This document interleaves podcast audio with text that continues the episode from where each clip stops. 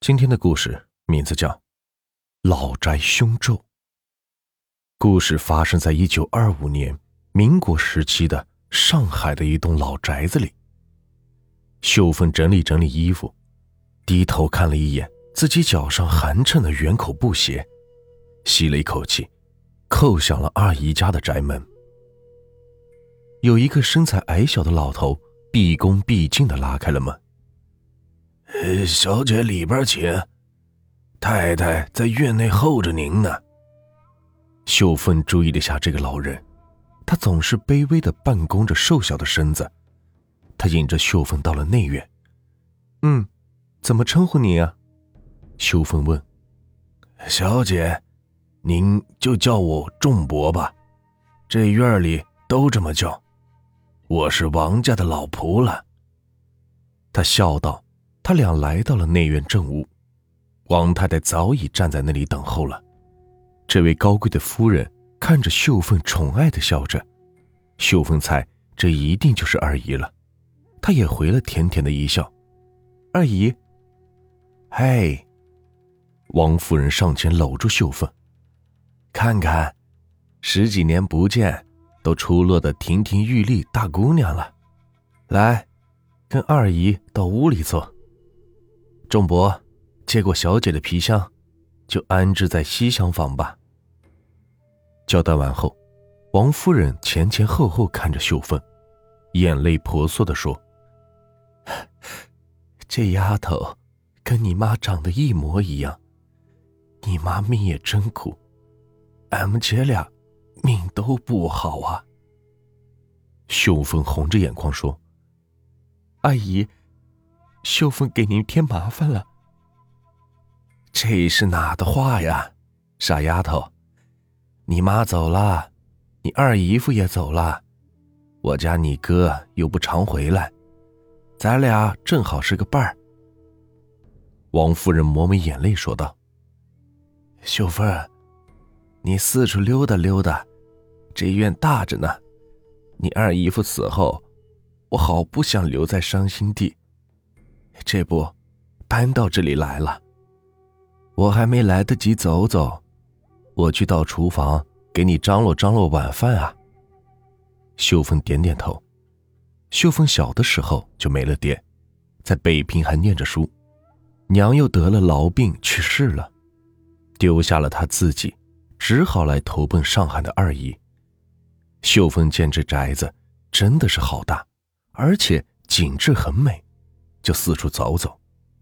秀芬心想，二姨人真的好亲切，也好美，比妈妈还年轻，是个古朴的美人。她从来没有见过哪个贵夫人穿起旗袍能如此落落大方、端庄娴静。她缓步走到一侧偏房，这里是柳树成荫，百花齐放，比正房还吸引人。有一个小池塘，上面有一座七步桥。秀凤试了试，果然是七步就能过桥。她蹲在桥边，俯瞰池内有一些小水虫，池里映着自己姣好的面容。他正陶醉其中，却看见池内自己的鼻子流血了。他拿出手帕擦拭，他费解地盯着手帕良久，没有血。他再看向水池中的自己，没有血啊，像是……自己眼看花了吧？秀凤站起身来，听见身后有脚步声，转头一看，没人，这是怎么了？他气自己总是疑神疑鬼，还是回去吧。他刚要走，身后突然有一只手抓住了他，他惊恐的回头：“你是谁？怎么这么随便？”一位身着国民党军装的高个子军人质问他：“我，我是女主人的外甥女。”他轻声的回答：“你，你弄疼我了。”军人发觉自己有些太用力了，赶紧缩回手道歉：“你是这儿的客人吗？”他问。“哦，不是客，是来这里居住的。”男孩笑了：“啊，是我的妹妹。”秀芬错愕的看着他，笑道：“你，你是表哥？”男孩点点头：“嗯我刚刚到家，咱们小的时候见过呀。你可能是太小记不得了。你小的时候可是个泥娃娃，天天黑着小脸到处跑，现在可真是看不出来呀。哈哈。他爽朗的笑着，秀芬赫然的低下了头。你提他做什么？王坤摸摸秀芬的头发，啊，都长这么大了，怎么想到这里走呢？这么偏，我带你去看看我的房间。秀芬听见有人叫她的名字，回头看了看，见偏房侧墙那儿有一个圆形的拱门，用铁门拦着铁链锁着，里边有一个穿旧式旗袍的女人向她摇着手帕。秀芬停下脚步，眺望里边。秀芬，看什么呢？王坤向着他看的方向看去。秀凤指了指口门：“那个女人是谁？”他仔细的看了看，哪个女人？秀凤脑袋嗡的一声：“你，你看不见吗？”他摇摇头，笑着道：“ 看把你累的，都产生错觉了。走了。”秀凤也觉得是这样，没有在意。表哥的房间很大，秀芬被桌子上的一张照片吸引了。表哥，这是你吗？他指着那个脸上脏兮兮、还在哭鼻子的小孩说。王坤憋不住笑，摇摇头：“那不是我，旁边那个高个子是我。”他走到他身边，附在他耳边悄声的说：“那个是你呀。”秀芬红着脸倒退了一步，这个小小的举动引来王坤哈哈大笑：“ 怕我吃你啊，小妹妹。”秀凤尴尬的摇摇头。王坤仔细打量了这个丫头，个子不高，长得很漂亮，齐齐的及耳短发，灵秀的大眼睛，微微嘟起的小嘴，煞是惹人怜爱。秀凤不喜欢他这样看着她。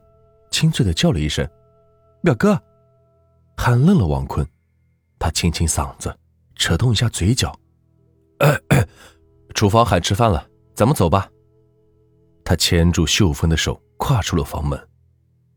晚上，秀芬躺在床上，拿着书，怎么也看不进去，想着这个冒冒失失的表哥，竟然甜甜的笑了，觉得自己挺不害臊的，红着脸埋在被子里。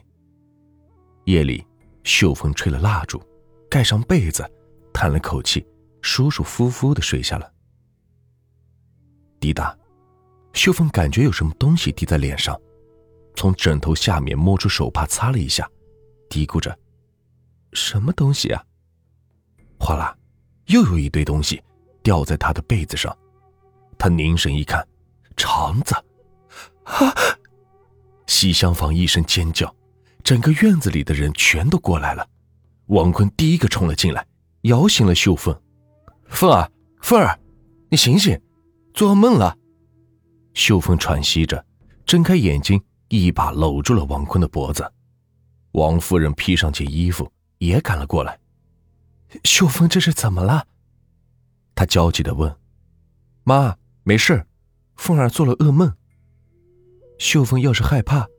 明天你就搬到隔壁吧，也好有个照应。”王夫人说。次日，王坤搬到了隔壁。昨天是不是太累了，做梦都胡思乱想？王坤给秀凤削了个苹果，送到他嘴边。秀凤无精打采的咬了一小口，啊，也许是吧。好了，别瞎想，收拾收拾，我带你到大街上走走。他们在热闹的街市里买泥人，吃棉花糖，在街摊吃热包子。秀凤忘却了一切似的，无忧无虑。有表哥在身边真好。他扬着小脸说：“那要不要表哥一辈子在身边？”他一语双关的说。秀凤毫不犹豫的点点头。他捏了捏他的小鼻子：“那要看你有没有本事拴住我了。”我可是个花心大萝卜，秀芬听出这是在占他便宜啊，冲他歪歪嘴，脚下狠狠的踩了他一下。哎呀！王坤可真是头一次这样孩子气，在大街上和秀凤是你追我赶。平时，这个国民党少帅办起事来可是一板一眼的。凤儿，我这两天去一趟重庆，等我啊，给你带好吃的。吃过重庆的米花糖吗？很甜的。王坤和秀凤坐在偏房门前的池塘边。嗯，要早点回来。我不吃饭，等着你的米花糖。他孩子气的话，逗得王坤是笑弯了腰。你饿坏了，我会心疼的。秀凤用清澈的大眼看着他，笑的是前仰后合。他停下笑，看着他，看，看，我要吻你了。他用大手捏住秀凤的下颚，深深的吻住了她。王坤与秀凤依依惜别了，终于在母亲和他不舍目送下，坐上了赶往重庆的车。秀凤是翻来覆去睡不着觉。总是能听见一个女人在唱歌。我等着你回来，我等着你回来。他气愤的坐起身，捂住耳朵。忽然，听见有人在敲门。他看过去，门口没有人影，会是谁呢？当当当，他的目光移到门槛上，这声音是在门槛上发出来的。门上面透明的地方不见人影。总不能是猫吧？他穿上鞋子，准备去看个究竟。当当当，他只把门裂了个小缝。咣当，门被什么力气给冲开了。秀凤木了，眼睛慢慢的移到地上。一个断腿的女人血淋淋的趴在地上，手伸向秀凤，脸上露出诡异的笑，披散着头发。救！救救我！救我！他慢慢的爬向秀凤，秀凤踢开他的手：“ 你走开！你是谁啊？别纠缠我！我是这的女主人。救！”他嘴里冒着血沫说：“你爱他啊？”嘿嘿嘿。秀凤使劲的关上门。把他的手夹在了门里，他歇斯底里的怪叫：“啊啊！救救我！你啊！”刺耳的尖叫声如同在杀一只猫一样。他抽回手，使劲的把门板砸出了个大洞，抓住秀凤的腿，长长的指甲深深的抓进了肉里。疼，表哥。仲伯在第二天。发现了晕倒的秀凤，腿上还带着伤，为他处理完伤口，就告诉了夫人。秀凤刚刚清醒，就看见了他担心的样子。二姨，他虚弱的挤出一点声音：“孩子，别动，这是怎么搞的？”他身旁的一个女仆人说：“不是让鬼给抓的吧？闹鬼？”王夫人惊异的说：“怎么会这样呢？”女仆是本地人，多少是有些耳闻。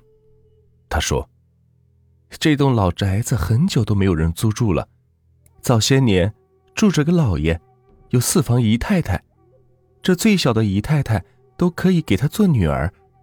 家里定了家规，哪个姨太太要是和别人私通，就给丢到偏房后院的井里。”这小姨太太就不守规矩，和老爷的儿子通奸，让人给抓到了，打断了腿，丢在后院的井里了。原来只听说有这事，可没听说闹鬼啊。秀芬搂住王夫人，他，他是这样的，什么样？王夫人问。让人打折了双腿。王夫人倒抽一口气。老天，我今天就去找人降他，还能有这样的事？王夫人匆匆就要赶往菩提寺。秀凤，今天二姨怕是回不来，你和仆人将就一宿，我尽量早回来。出门前嘱咐一番。秀凤就怕黑夜，黑夜来了，他就来了。傍晚，秀芬关上房门，看见偏房有人进去，就跟了进去。门关上了，他环顾四周，发现一幅画像，和那个女人很像。他心跳加速，转过头推开门，冲到了拱门前，扑通，跪在地上，是咚咚咚的磕了无数个响头，地上是沾满了血渍。我求求你，我求求你，不要再折磨我了，不要再纠缠我了。最后趴在地上是痛哭了起来。那个女人坐在井边晃着双腿，还在唱歌。我等着你回来。第二天清晨，王夫人带着法师回来，却看见家仆们忙前忙后。仲波迎了上来，告诉夫人，秀凤小姐死了。王夫人晕了过去。晚了。王坤兴致冲冲的跑回家。却看到举办丧事，而中间的遗像，正是他唯一钟爱的女孩。啪，很多很多的米花糖洒了一地。这个故事就结束了。如果你们喜欢我的故事，就请关注和订阅吧。接下来呢，我会带来更多好听有趣的故事。感谢你们的收听。